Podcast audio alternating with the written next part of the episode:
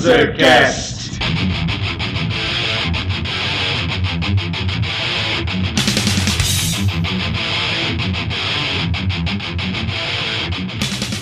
Saudações, mundrugos esposos, a ouvir essa bagaça!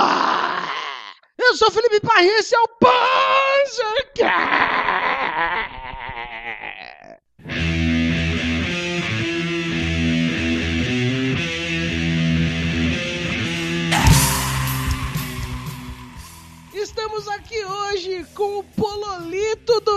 Pinochet chileno!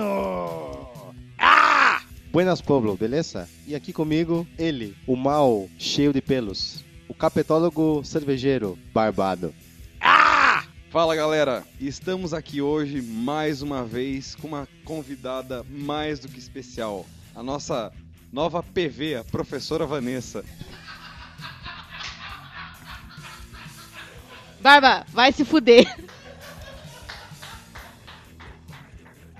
E aí, galera, tudo bem? Vamos que vamos aí pra mais um Panzer. Hoje, galera, a gente vai falar sobre o grau de confiabilidade das mídias. Esse tema surgiu de uma pesquisa que a gente fez, depois a gente viu que não era uma verdade, que era só uma brincadeira de 1 de abril e despertou essa ideia de fazermos esse podcast sobre isso, que é uma coisa interessante e que muitos sites compartilham algumas vezes informações que não são verdade e de repente você cai nessa, né? Não só sites, né, gordo? Vários meios de comunicação. Com certeza, esse é um dos temas que a gente vai abordar aqui nesse cast.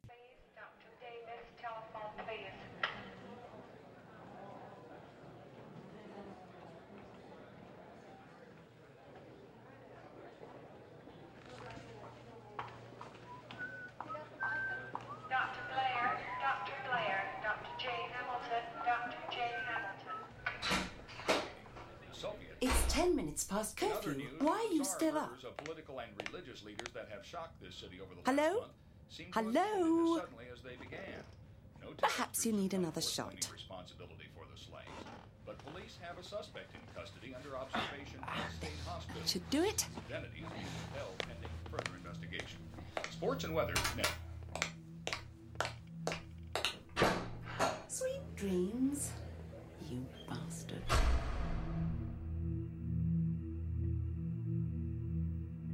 remember now. I remember how it started. I can't remember yesterday. I just remember doing what they told me,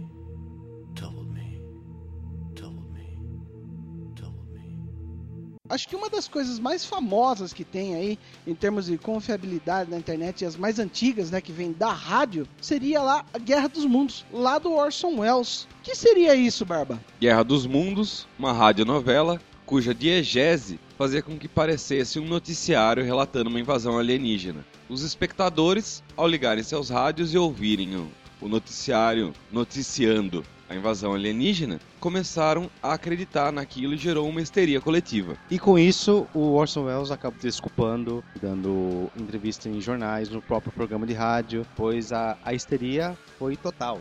E aquela história lá que um monte de negro se matou porque os ETs estavam chegando, iam levar tudo, e etc. Então, na verdade, aconteceu essa histeria, tudo tal, mas não teve aquelas mortes que todo mundo acha que teve. A repercussão foi grande, foi chocante, mas ninguém saiu se jogando do- de prédio, essas coisas assim, certo? E é o que muito da crendice popular acha, que a coisa foi assim, o- um hecatombe. Mentira sobre a mentira. Sabe a história de telefone sem fio? Então, é a mesma coisa, cara. Princípio discórdia. É bom lembrar que o rádio foi o primeiro meio de comunicação em massa que atingiu todos os lares da nossa querida civilização. E logo depois do rádio já veio um outro boom, vamos dizer assim, com essa coisa da televisão. Muito dessa coisa das informações serem veiculadas de uma forma estranha vem muito da televisão. Não só em noticiários, de como eles colocam as suas,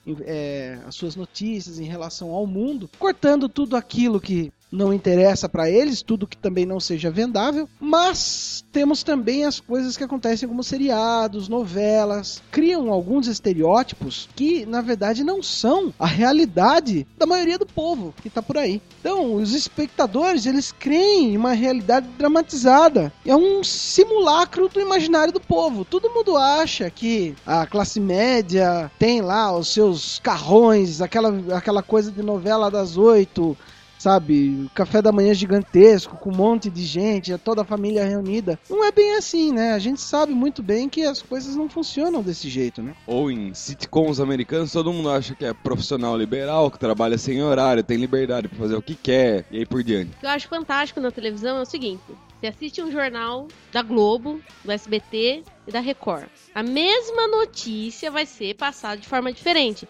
Então, há neutralidade? Vamos jogar na roda aí. Há neutralidade na comunicação?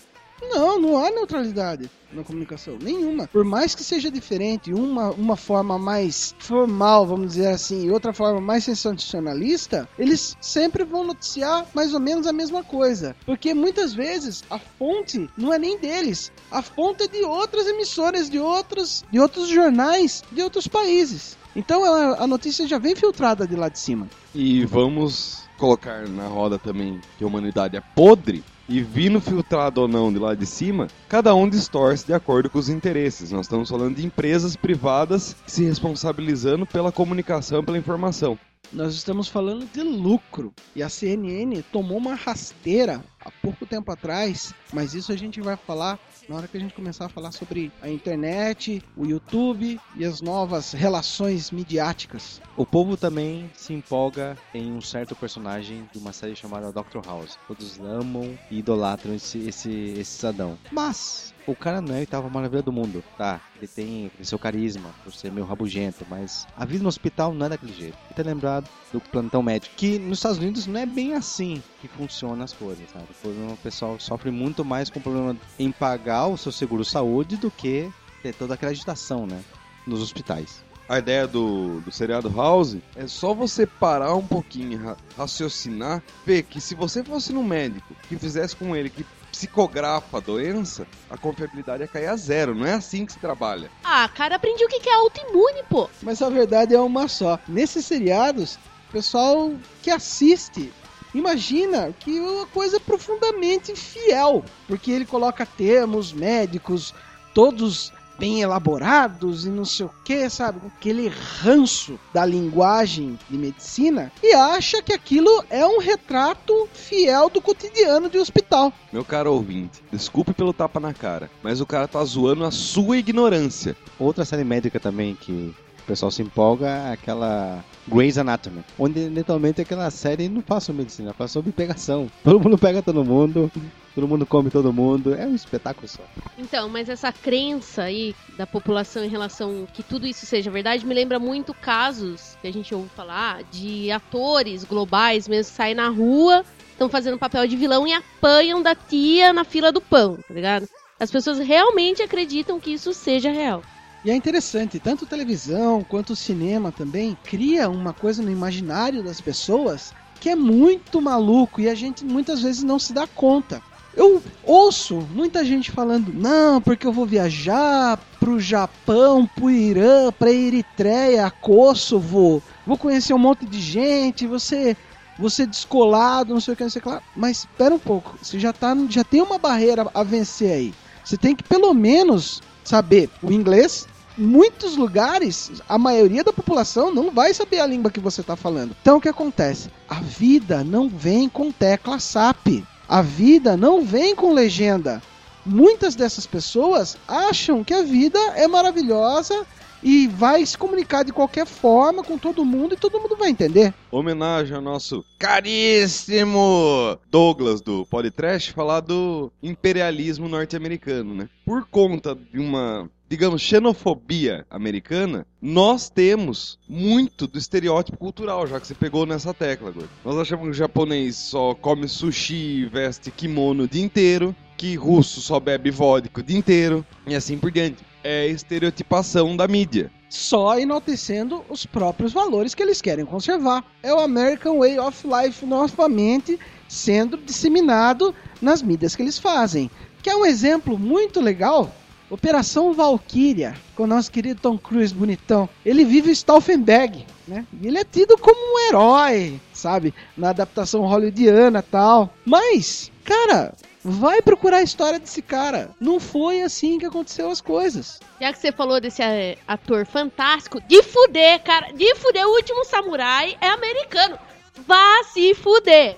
Com certeza. E foi um puta de, um, de uma época complicada no Japão, principalmente na retomada do Império Meiji. E quem faz isso é um americano? Que coisa mais ridícula, né? Outra coisa também interessante é a Liga Extraordinária, que é feita, assim, vamos dizer, por heróis ingleses da época vitoriana, me metem o Tom Sawyer lá. Que porra é essa? Pueblo, por favor, procure o quadrinho que é baseado nesse filme, pois o filmeco é horrível. Aí eu vou confessar que o Último Samurai eu acho o filme legal. Não me agrida, Vanessa. Como filme, ele é legal, bem feito, tem seu drama, mas como história, esqueça. Essa opinião Zé Pipoca do chileno, então foda-se.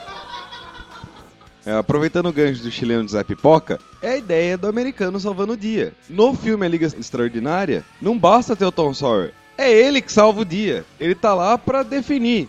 Como a gente já falou do Capitão América e as Capitão Ameriquices normais que são inerentes ao American Way of Life. E até agora a gente tem falado aqui, certo, de alguns filmes hambúrguer, né? Aqueles filmes pra massa. Isso também acontece em filmes cult, que muitas vezes por aí a galera fala: Nossa, que filme maravilhoso, não sei o quê. O chileno tem uma história interessante e eu gostaria que ele colocasse aqui. Chile, conta aquela história lá da Sociedade dos Poetas Mortos pra mim. Bom, Sociedade dos Poetas Mortos é um filme finado Robin Williams, em que mostra um professor que abre a mente de alguns alunos. Quando eu assisti pela primeira vez, eu me toquei, achei um conceito legal. Não vou dizer que por causa dele que eu me tornei professor agora. Mas ouço várias histórias de pessoas que, quando assistiram esse filme, tiveram esse lampejo em se tornar um educador. Sabendo desse lampejo, por causa do filme, que pode mudar o mundo lecionando, muito, eu tenho vários amigos que ainda hoje dizem que o motivo de virarem professores são por causa desse filme. Aí vem um lance. O cara pega, chega, vê aquilo. Nossa, que maravilhoso, quero ser professor. Vai lá, faz seu magistério, faz sua faculdade, faz o, o que for para se tornar professor. Se torna professor de uma escola pública. Chega lá, aluno não quer nada com nada, tem, passa de ano é, automaticamente. O cara ameaça você de morte e não sei o que. E pra onde vai essa motivação do cara? Era uma realidade? O cara sabia onde ele tava pisando? Não. Aí o que acontece? O cara fica totalmente desmotivado, vira aquele professor mediano, ou muitas vezes pega e sai fora da profissão. Por quê? Porque cultivou uma coisa que não era verdade. Então, tem N filmes americanos falando como o professor pode ser maravilhoso, como leciona maravilhosamente bem. Eu, como professora, posso dizer o seguinte: sistema de educação nos Estados Unidos é diferente. O cara fica com uma turma o ano inteiro, não é igual no Brasil que você se fode pegando 20 salas diferentes, cada sala tem 45 nego. Então o sistema é completamente diferente. Aí, meu amigo, você vem querer implantar essa coisa revolucionária aqui, viu, cara? Não vai dar certo. Pra você dar aula do jeito que você tá querendo, tem que mudar muitas coisas no, como Brasil, como país. Então, é interessante dar uma olhada nesses conceitos. Ainda na, na área de filmes mais tidos como cult ou intelectuais, podemos citar também Lista de Schindler. Lista de Schindler retrata Oscar Schindler como um herói imaculado e beatificado. Quando na verdade, se você parar pra pensar que esse cara era um empresário que usava mão de obra judia, que era mão de obra barata, pra fazer lucro, esse cara, é fato que ele ajudou a libertar muitos judeus durante a Segunda Guerra Mundial. Mas talvez ele só tenha feito isso por um peso na consciência, porque o cara era um imundo. Só que você assiste o filme que beatifica ele, gera uma distorção histórica de que a coisa era num tom muito mais preto e branco do que um cinza. E aí, a gente pode falar, sabe outra? É, Tá certo, o Schindler é fato que ele salvou muita gente nesse processo que ele fez. Mas sabe quem fazia o mesmo processo? Hermann Göring, o terceiro em comando no Reich, fazia a mesma coisa que o Schindler, visando o quê? Lucro. Ele pegava a grana dos judeus, certo? E fazia o mesmo processo, salvava eles, vamos dizer assim. Agora, você acha que isso é uma coisa altruísta? Você acha que, nossa, o cara fez um bem pra humanidade? Não, o cara tá visando mais uma vez um lucro. Pra trazer mais pra perto, é como você vê as histórias do Santo do Pauoco, no interior de Minas Gerais, lá no ciclo do ouro mineiro, onde os escravos retiravam por baixo do pano ouro para entregar pros padres, pros padres comprarem a liberdade deles. Só que é só você ir em qualquer igreja do centro histórico mineiro e ver a quantidade de ouro que não tem ali. É mais ou menos a mesma coisa. Você quer dar de gente boa lhe pagando para libertar alguém que você tá roubando, então você não tá fazendo nada demais. Tá sendo um tremendo de um puto. Só isso. O Brasil tá cheio dessas histórias que parecem heróicas, né? Com o próprio Tiradentes. Todo mundo acha que ele é um herói, na verdade é um laranja. Então, mas tudo isso entra diretamente às mídias, né? Porque é o que chega até a gente. Você vai pegar de mídia, que é o meio de, então você vai pegar livro, você vai pegar internet, você vai pegar televisão. É isso que chega pra gente. Ninguém senta a bunda na frente do Google pra pesquisar de verdade. Exatamente. E é tido como uma verdade todas essas coisas que acontecem por aí. Até mesmo essas pesquisas eleitorais, Ibope e tal, não sei o que. Você acha que isso é idôneo de verdade? Puxando esse gancho, a gente pode falar um pouquinho do Cidadão Kane, muito além do Cidadão Kane, que é um documentário fantástico que não foi exibido aqui no Brasil porque a Rede Globo não deixou. E por que a Rede Globo não deixou? Bom, Cidadão Kane, além do Cidadão Kane, é um documentário sobre a história da Rede Globo. Ele foi lançado em, em 93, 94 pela BBC4 na Inglaterra e houveram algumas cópias que vieram para o Brasil, mas infelizmente a Rede Globo vetou. Se não me engano, tinha umas cópias na Universidade do Rio de Janeiro e em São Paulo. E o que, que fala esse, esse documentário? Fala sobre é, como o império da Rede Globo, do Roberto Marinho, foi criado. Nesse documentário ele comenta que a Rede Globo fazia parte da ditadura. Você pode perceber que tanto o quando houve o AI-5, nada sofreu com a Rede Globo. E sem contar que, se você perceber bem como, como é a programação da Rede Globo, ela é feita assim de maneira. Você tem as novelas espalhadas em vários horários, um jornal mais ou menos, mais novela, e em quarta-feira e domingo você tem o futebol. E na verdade, para que fazer isso? Para poder é, imbecilizar a população brasileira. Um exemplo que eu vou dar agora foi uma conversa que tive com. Na verdade, não foi uma conversa, mas foi um post de um amigo que fez aqui no, no, no, no Facebook. Som. Ele comentou o seguinte: é, existe um programa na Rede Cultura chamado Manos e Minas que fala sobre mais de cultura é, hip hop, mas fala não só sobre a cultura hip hop em si, mas fala sobre as suas comunidades ao redor. Então sempre tem a apresentação de algum outro artista desse meio. E entre o programa você vê alguns alguma exposição sobre grafite, comentários sobre ou alguma minoria, alguma comunidade ou não. E você vê o seu contraponto da Globo, que é o Esquenta, que praticamente é o mesmo público. Só que o que que é o Esquenta? É nada. É gente que vai lá, fala qualquer coisa, mostra qualquer coisa e vai. Então aí você fica essa contradição em um programa sobre a comunidade, sobre o povão mesmo, baixa renda, que quer mostrar algo e um outro programa pro mesmo público, só que fazendo assim, não, seja imbecil, assista, ouça e veja isso. Daí o problema começa a ficar um pouco mais tenso quando ele começa a sair do quesito informação e parte para interferir na sociedade de uma maneira mais relevante. Por exemplo, o processo eleitoral de 1990, onde quem estava à frente nas pesquisas era o Lula, seguido pelo Collor, e às vésperas da eleição houve uma pesquisa ligeiramente mentirosa colocando o Lula à frente. Até mesmo tem um trecho do debate entre Collor e Lula no segundo turno, no, no Muito Além do Cidadão Kane, que até as pessoas mais simples do que assistiram esse debate falaram: puxa, isso foi manipulado, isso tá, isso deu alguma coisa errada, não tá, tá muito artificial essa porra aqui. O pior não é isso só, o pior também é que na época eu via muito o conceito do direta já. Só que se você ver pela visão da Globo, foi muito distorcido. Eles meio, meio que queriam acobertar. Por quê? Ainda estavam com resquícios da ditadura militar. E, povo, não ache que é uma teoria conspiratória extremamente infundada. Nós, completamente amadores que editamos esse cast, temos o poder de editar o que a gente fala. Por exemplo, eu vou falar uma frase agora e no final, nos extras, a gente coloca ela sem editar. Ah! Isso foi manipulado. Do mesmo jeito que foi muito artificial essas eleições dos anos 90, quem viveu lembra também do impeachment do Collor, certo? E a geração cara pintada, e não sei o que, sabe? Eu vou plantar uma pulga atrás da orelha de vocês. Será que essa geração cara pintada foi tão espontânea assim? Será que também não foi um meio que, a que as mídias controlaram esse público?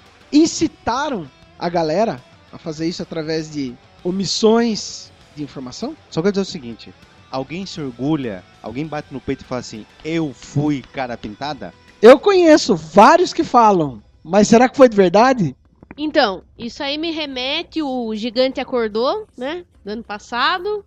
O gigante acordou, todo mundo indo pra rua e usa Facebook, internet pra reunir a galera pra ir pra rua. Mas será que é real mesmo? O que, que tá por trás disso? Ano antes do ano eleitoral, o ano passado. E aí, um monte de nego carregando bandeira de partido político, fazendo movimento. Será que é assim intencional porque quer mudar alguma coisa ou tem algo por baixo dos panos? E o interessante de tudo isso é que muita gente que foi pra rua, não sei o quê, você sabe que foi de embalo. Muita gente tirando selfie, muita gente falando, nossa, postando no Facebook que é a coisa mais legal do mundo, tá no meio de uma passeata. Quer dizer, só foi o quê? Só foi na manada? E, ó, e a parte intelectual da coisa? O que que tá acontecendo no mundo? Eu acho que o mais tenso disso tudo é. Eu não acredito nem que o gigante tenha acordado. Mas se ele de fato acordou, ele acordou e continua burro. Antes estivesse dormindo. É, daí a gente pode falar, não, isso é uma coisa do passado, nós já temos uma mídia mais livre e independente chamada internet hoje. Desde a morte do Eduardo Campos nesse processo eleitoral desse ano, a Marina Silva teve um, um aumento significativo de intenção de votos e nas últimas semanas ela despencou. Será que existe uma manipulação de informação nisso? É em paralelo. Será que a quantidade de piadinha com o radicalismo religioso da Marina Silva no Facebook não é uma ferramenta de desestimulação do público a votar nela? Acho que aí a gente abre para falar da tal da internet. desestimulação por um lado, estimulação por, pelo outro, é, com toda essa caso da morte da, do Eduardo Campos, né? A Marina começou a subir extraordinariamente nas pesquisas, né? Me parece uma coisa muito bem pensada, não sobre a morte do cara. Claro, não vou falar de teoria conspiratória, mas se aproveitando disso, se aproveitar da economia afetiva das pessoas. Certo? A economia afetiva é exatamente isso. A gente pode passar isso também para Love Marx. É a mesma coisa de você associar uma pessoa, um conceito, um produto, muito mais à sua afetividade, aos seus sentimentos, à sua emoção. Será que não aconteceu isso com a Marina também? Momento Ed Bernay, né? Pra explicar o momento Ed Bernay, Ed Bernay foi o cara que criou a profissão Relações Públicas no final da Primeira Guerra Mundial. Esse cara, não por acaso, sobrinho do Freud, foi o grande responsável por ligar a necessidade e a carência afetiva das pessoas com a necessidade de consumo. Não só de consumo de produtos, como consumo de informação. Daí pra frente a gente vive essa bosta que a gente tem aí ao nosso redor. É, voltando a, a marcha dos 20 centavos, quanto de informação intencional não era solta e quanto de informação intencional não era oprimida durante isso? O quanto não tentaram transformar isso numa briga entre as pessoas defendendo partidos, principalmente de esquerda, e as pessoas de direita, que eram apartidárias e queriam uma ditadura com isso? O quanto não se subverteu o conceito dessa marcha por uma intenção talvez um pouco mais obscura. Lembrando que essa marcha e todo esse alvoroço que teve antes da Copa, né? Lembra a hashtag não vai ter Copa? Não, era tudo veio da internet. Como um meio de rebeldia, vamos dizer assim, do povo que estava inconformado com todas as coisas que estavam acontecendo no governo. E praticamente isso não era passado de uma forma tão clara assim pelas mídias convencionais. E a internet começou a entrar e a minar esses conceitos brasileiros, tentando fazer ele questionar tal. Alguns passavam mensagens e tudo. E de repente virou esse turbilhão de, de revolução, mas ao mesmo tempo sem um foco. Certa vez, um carinha que era aficionado pelo Ed Bernay que eu acabei de citar, é, soltou uma célebre frase: Uma mentira dita tantas vezes de maneiras tão diferentes se torna verdade. Princípio é discórdia. Esse carinha foi Joseph Goebbels. Como você pode ver, a internet ela tem um, um meio muito mais fácil de difusão do que as mídias convencionais que a gente tem aí. Nem todo mundo assiste televisão, mas a internet está aí, né? Então, qual a grande problemática da internet? Você vai em sites aspas, notícias. UOL, Terra, G1 e todas essas que existem. Você abre, você vê. Fulana de tal da TV Globo aparece com a bunda pelada e tem celulite. Aí você vê. O cara que joga futebol está se relacionando com a atriz pornô. Aí você vê. O cara da Fórmula 1, não sei o quê. Cadê a notícia? Aonde estão as notícias? O grande clássico da notícia, Caetano Veloso atravessa a rua no Rio de Janeiro. Por quê? E quando tem uma notícia um pouco mais séria, você vai lá, vê no G1, R7, Terra, UOL, IG, puta que eu pariu, Ovo de Páscoa, em todos os sites que você quiser. Você vê ela dita de várias maneiras diferentes. Porém, se olha a fonte de to- todas é, por exemplo, Reuters. Qual é a fonte da Reuters? Daí você entra no site da Reuters, a fonte é Zé das Cove, um cara que você nunca ouviu falar e qual a credibilidade? Eles pegam uma notícia sem credibilidade, cada um distorce do jeito que é interessante. Então o que, que você tá absorvendo de fato? Tem que falar que sempre tem vídeos de animais fofinhos que você esquece de ler qualquer coisa. É um meio de imbecilização do usuário interator, tanto na parte de redes sociais quanto na parte de sites de notícia. O ser humano tem uma puta de uma ferramenta foda na mão, mas ele tem a capacidade de utilizar da forma mais imbecil possível disso. E isso é intencional, para você não ter tantos questionamentos. Aí você tem acesso a tão famigerada Deep Web. Mas também Deep Web também não, não vai trazer a verdade pra você também. É só a nojeira e a escória da humanidade que vai estar acessível. Porque ela é feita pela mesma pecinha que não funciona. Pecinha que chama ser humano. Mas espera lá, espera lá. Nem tudo é apocalíptico, nem tudo. Vamos, vamos sair na metralhadora e destruir todos os seres humanos do universo. Não é bem assim. Vamos manter nós três do Panzercast e a Vanessa convidada do dia. Mas nem tudo é tão obscuro assim na internet. Existem alguns fechos de luz que a gente pode ver o que que de repente está aparecendo aí e que de repente pode ser uma coisa que seja interessante para que tudo tome uma outra proporção. Nós temos o conceito de cybercultura, que nada mais é, e não é a informação, ela não é mais imposta, vamos dizer assim, feita de cima para baixo. Quer dizer, eu sou um- uma corporação de mídia e você vai engolir abaixo todas as informações que eu passar para você. Não. A partir do momento que existe a internet, o cara pode replicar isso com as opiniões dele. Então o que acontece? O usuário interator também virou um produtor de informação.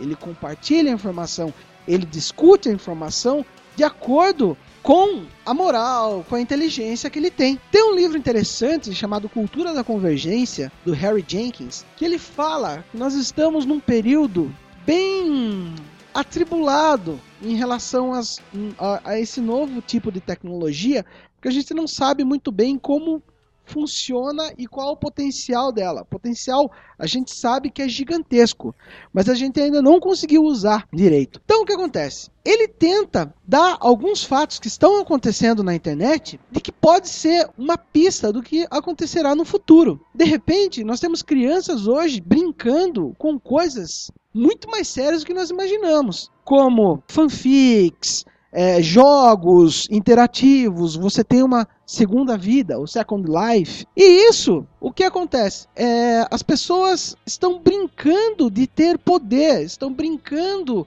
com elementos que de repente ela pode saber mais como é a vida, do jeito que ela é, a vida política mesmo, a vida profissional. As pessoas, as crianças estão começando a ter uma melhor redação, escrevendo fanfictions, Vou ter que ser contraditória, contraditória não, contrariar a sua opinião, Gordo.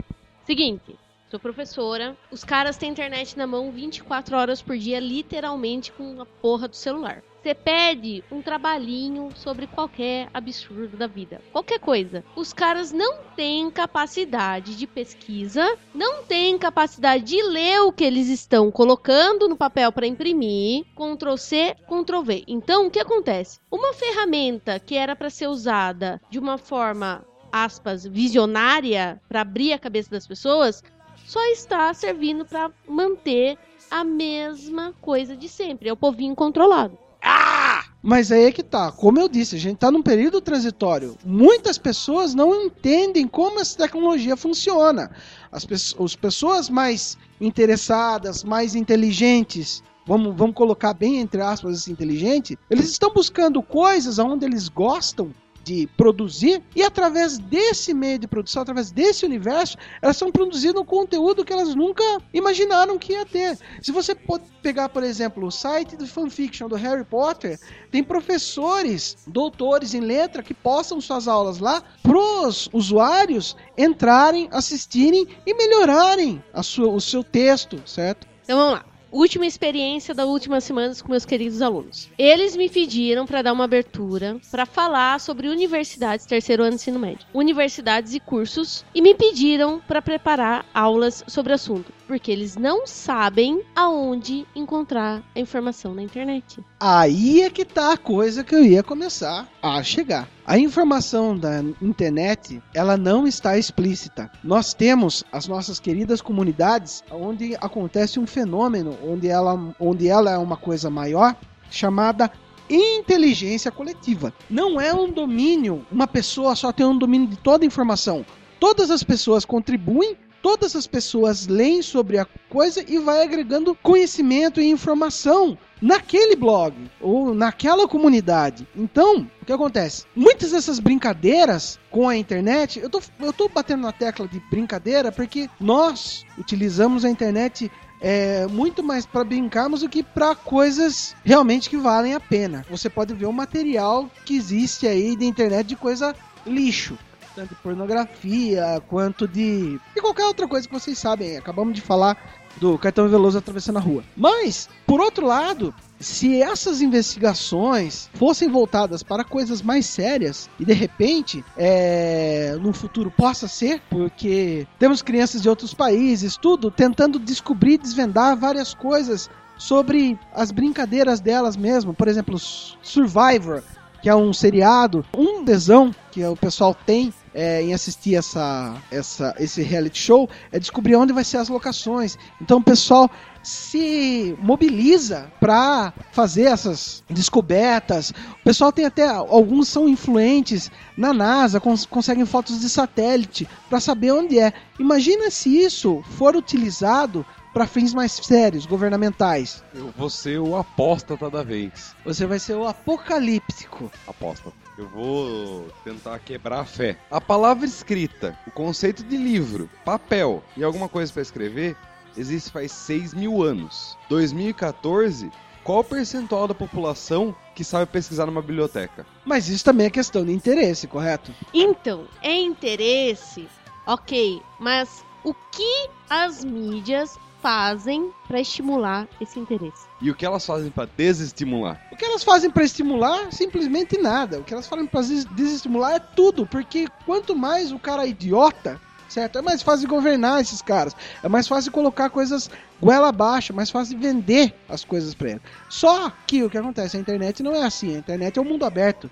Vai ter os mongoloides que vão lá no Facebook colocar foto de cachorrinho e ao mesmo tempo vai ter gente procu- procurando coisas mais interessantes. Aí voltamos aqui no conceito da Roma Antiga de pão e circo. Podemos colocar aqui hoje também como pão e maconha, com essa liberação da maconha, né? Maconha e Copa. né? Aproveitando tudo isso, eu recomendo para vocês o documentário chamado O Mundo Amanhã. Mais do que o documentário, é importante falar do autor desse documentário, Julian Assange. Julian Assange, a mente à frente do site Wikileaks, ficou famoso por pegar um monte de informações confidenciais do governo americano e expor. Informações essas que incluíam a opinião do governo sobre países como o Brasil, por exemplo. Alguns crimes de guerra foram expostos no Iraque. E, soando conspiratório, logo depois arrumaram uma acusação de abuso sexual para ele e ele ficou trancafiado, exilado na Inglaterra, onde queriam extraditar ele para a Suécia, onde ele seria processado e assim por diante. Durante esse período que ele estava trancafiado na Inglaterra, ele resolveu fazer esse documentário. De novo, o nome é O Mundo Amanhã. Ele aproveitou todo o acesso que ele tem e fez uma série com oito episódios, entrevistando algumas pessoas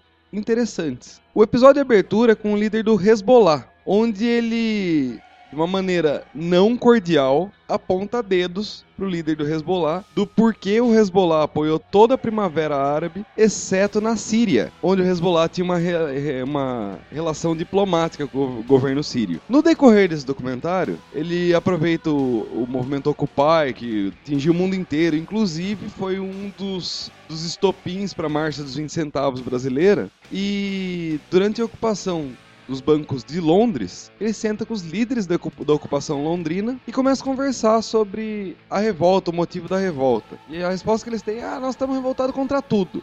Mas vocês vão ficar aqui sentados no banco até tudo se resolver? Não, né?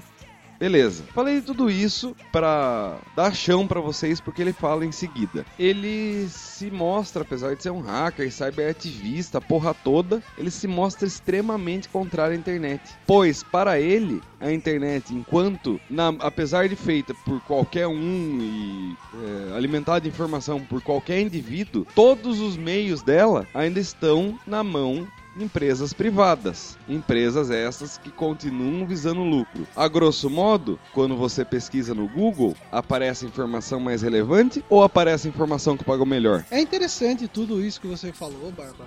Assim, porém, eu tenho uma crítica em relação a ele, certo? Ele tá falando mal da internet, tudo tal, mas o meio de difusão que ele usa é a internet, correto? Beleza. Outra coisa, sobre esse documentário também assisti, achei muito interessante as coisas e mesmo ele colocando assim a todo mundo, para todo mundo ver os segredos aí dos países tal, não sei o que, não é nada demais do que os estados já sabiam. Então o que aconteceu? Me pareceu muito mais uma espetacularização da imagem dele. Até que ponto uma pessoa chega para fazer uma espetacularização de si envolvendo vários países? E mais uma coisinha eu tenho que falar aqui. William Bonner assistiu, fez a lição bonitinha, né? Para fazer os debates com os candidatos à presidência, né? Porque ele tá extremamente parecido com ele nesses documentários. Uma coisa que não pode passar batido e que todo mundo tem que começar a relevar. Quem paga mais tem mais poder, tem mais mídia e controla o resto. Ponto.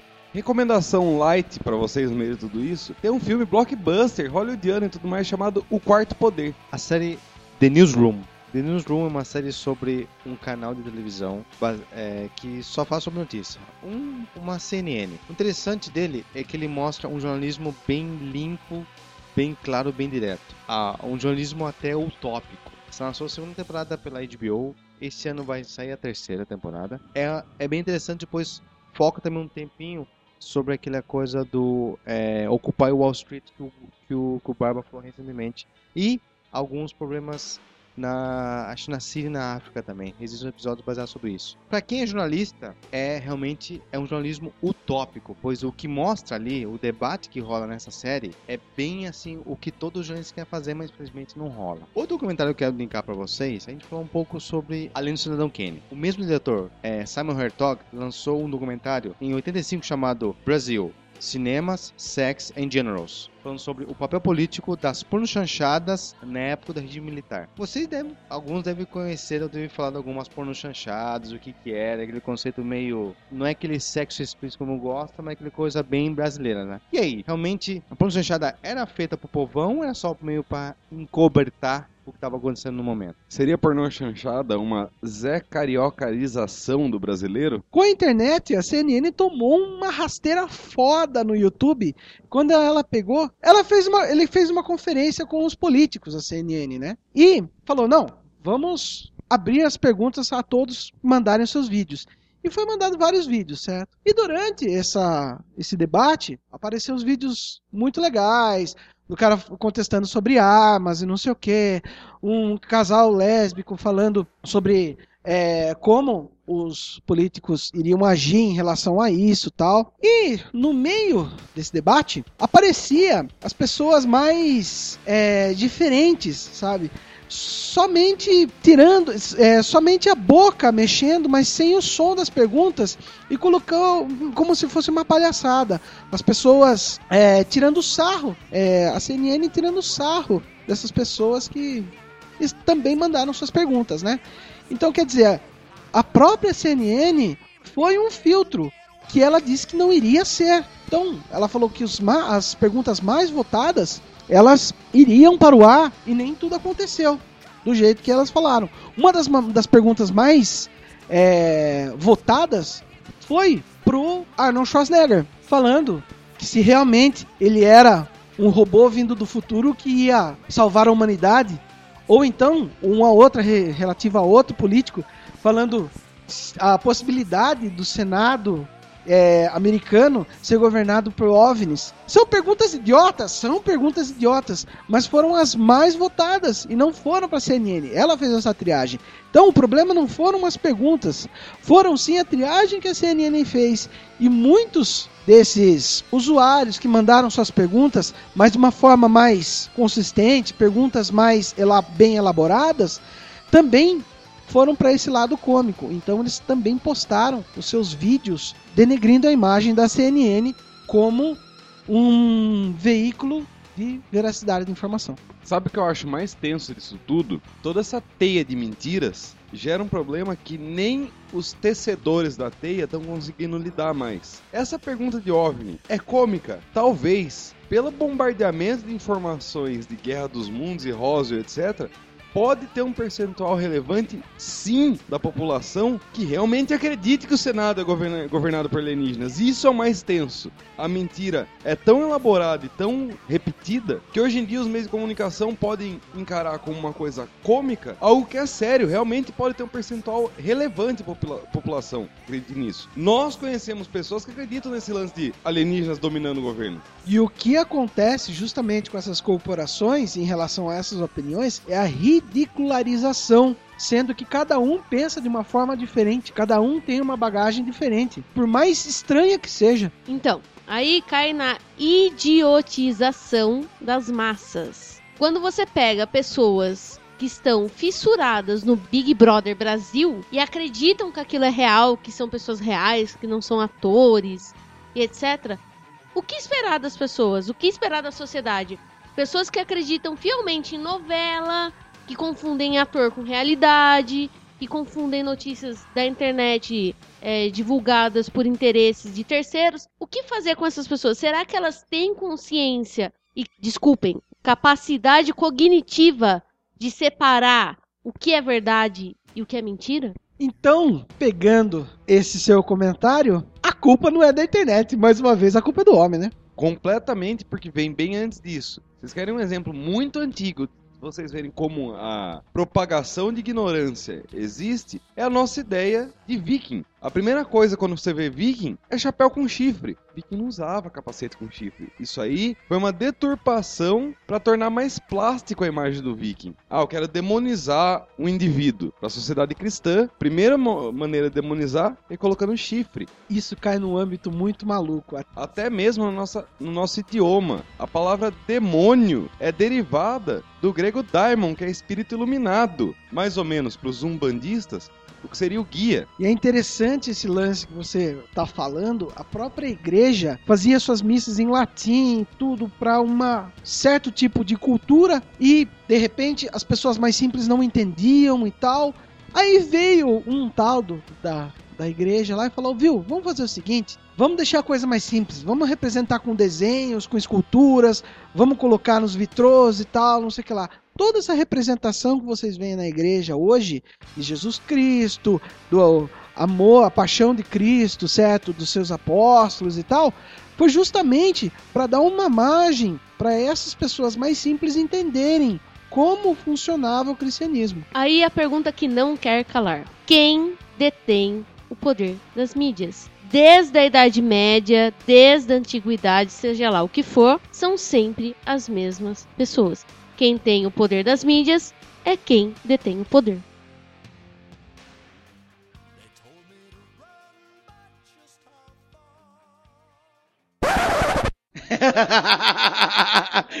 Sabe o que é o mais legal? O vizinho deve adorar. O vizinho fala, esse filho é da puta que fica gritando. Vamos lá, Barba? Não. Ah, Vai se fuder, então. Farsa pentecostal.